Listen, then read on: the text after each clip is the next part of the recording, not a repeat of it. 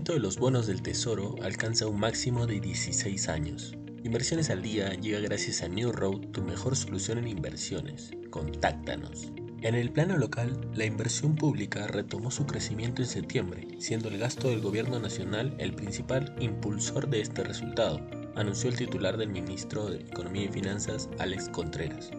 Refirió que entre enero y septiembre del presente año, la inversión pública total acumulada fue cercana a los 30 mil millones de soles, cantidad superior en 6.9% respecto a lo ejecutado en el similar periodo de 2022.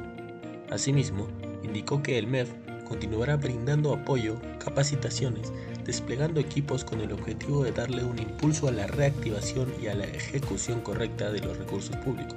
El objetivo, explicó el ministro Contreras, es alcanzar la meta de crecimiento y por ello se continuará apostando por dar seguimiento y apoyo a los 13 principales ejecutores del gobierno nacional, pero sin descuidar a un grupo de gobiernos regionales y gobiernos locales priorizados. En los mercados internacionales, las acciones cayeron el martes mientras los operadores vigilaban el aumento del rendimiento de los bonos del Tesoro que alcanzaron un máximo de 16 años.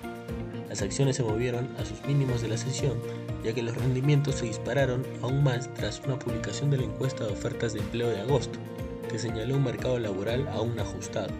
La encuesta mostró 9.6 millones de puestos vacantes en el mes, mientras tanto, los economistas encuestados por Dow Jones habían anticipado 8.8 millones de empleos. Para los inversores es preocupante el crecimiento en el rendimiento de los bonos del Tesoro, el cual acapara toda la atención, al menos hasta el inicio de una nueva temporada de ganancias la próxima semana. Por otro lado, las acciones de asedio del gigante inmobiliario chino Evergrande subieron el martes después de que reanudó sus operaciones en Hong Kong.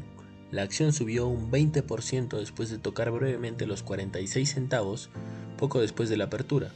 Las acciones han sido volátiles desde que se reanudaron las operaciones a fines de agosto, luego una suspensión de 17 meses. No queremos irnos sin mencionar que la propuesta del gobierno del presidente de Estados Unidos, Joe Biden, de elevar los estándares de economía y combustible hasta 2032 costaría a General Motors 6.5 mil millones de dólares en multas y a Stellantis 3 mil millones de dólares, según una carta vista por Reuters. Recordemos que la Administración Nacional de Seguridad de Tráfico en Carreteras propuso en julio aumentar los estándares de economía de combustible promedio corporativo para 2032 a un promedio de toda la flota de 58 millas por galón al aumentar los requisitos del 2% por año para automóviles de pasajeros y 4% anual para camionetas y SUV. Estas han sido las noticias más importantes de hoy, martes 3 de octubre de 2023. Yo soy Elmer Yamoca y que tengas un feliz martes.